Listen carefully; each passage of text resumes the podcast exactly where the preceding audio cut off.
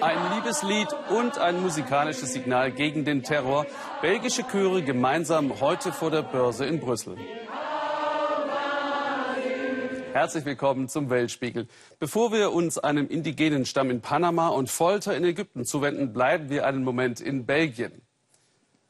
Das gemeinsame Singen ist Signal und Hilferuf. Schlamperei und Behördenchaos haben die Terroranschläge ermöglicht. Es wäre leicht, Belgien weiter zu spalten.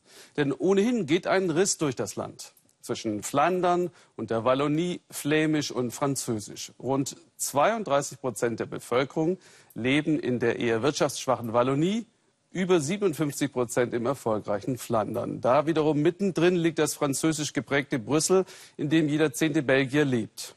Unser Korrespondent Christian Feld ging aber mal raus ins Land, nach Antwerpen und Namur und fragte Menschen, was sie zu der Kritik an ihrem Land sagen. Es ist so herrlich still, als wir aufbrechen. Kein Wunder, es ist kurz nach sechs. Raus aus der Stadt, raus aus Brüssel. Das ist das Ziel. Eine Erkundungsreise in Belgien.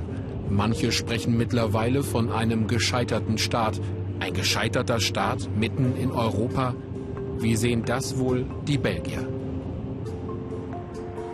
Da unten, das ist Namur, unsere erste Station, die Hauptstadt der Wallonie. Auf den Märkten ist in diesen Tagen deutlich weniger los, erzählen die Händler. Eine weitere Folge der Anschläge, die Belgier müssen sich auch aus dem Ausland anhören, in was für einem seltsamen Land sie da leben. Behörden, die nicht zusammenarbeiten, Ermittlungspannen, keine Härte gegen Terroristen. Die Reaktion? Besonnen, finde ich. Es stimmt, in Belgien ist der Staat so organisiert, dass er irgendwie auseinanderläuft. Das führt dazu, dass niemand mehr wirklich verantwortlich ist, jeder immer nur für einen kleinen Teil. Aber andererseits, in Frankreich ist das zentralisiert und trotzdem sind sie auch nicht besser geschützt. Äh, es gibt schon eine gewisse Lachsheit in Belgien, denke ich persönlich. Andere sagen das Gegenteil, aber ich glaube, es ist kein Zufall, dass der Boden für Terror hier so fruchtbar ist. Äh, Und jetzt?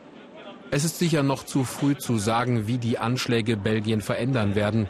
Diesen Zusammenschluss aus Wallonie, Flandern und mittendrin Brüssel. Aber viele, mit denen wir sprechen, hoffen. Ja, die Bedrohung könnte die Bevölkerung schon vereinen, Flamen und Wallonen.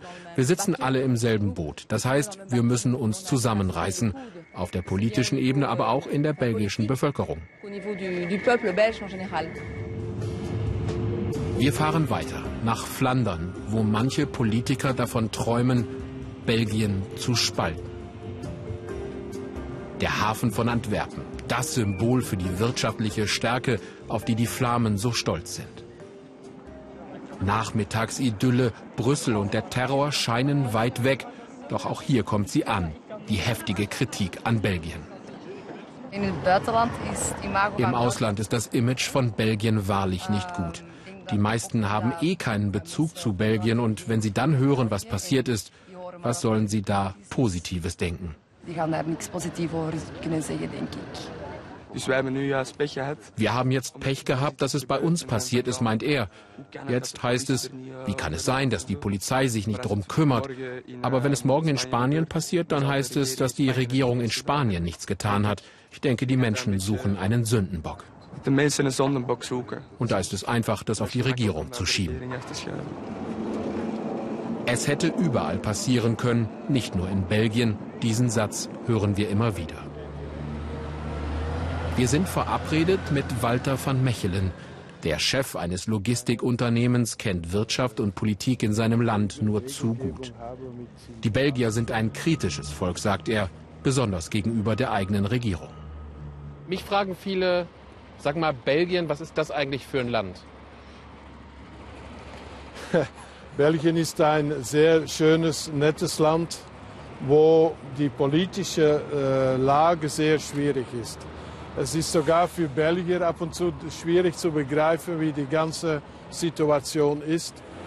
Und äh, ja, das, wir leben damit, aber das ist nicht immer einfach. Tut Ihnen das manchmal weh, wenn Belgien so harsch kritisiert wird? Natürlich tut das weh, sicher. Äh, ab und zu ist es, äh, ist es korrekt, dass wir bekritisiert werden, aber ab und zu ist es auch mal ganz äh, übertrieben, glaube ich. Sicher. Aber es tut weh. Belgien. Momentaufnahme eines verwundeten Landes.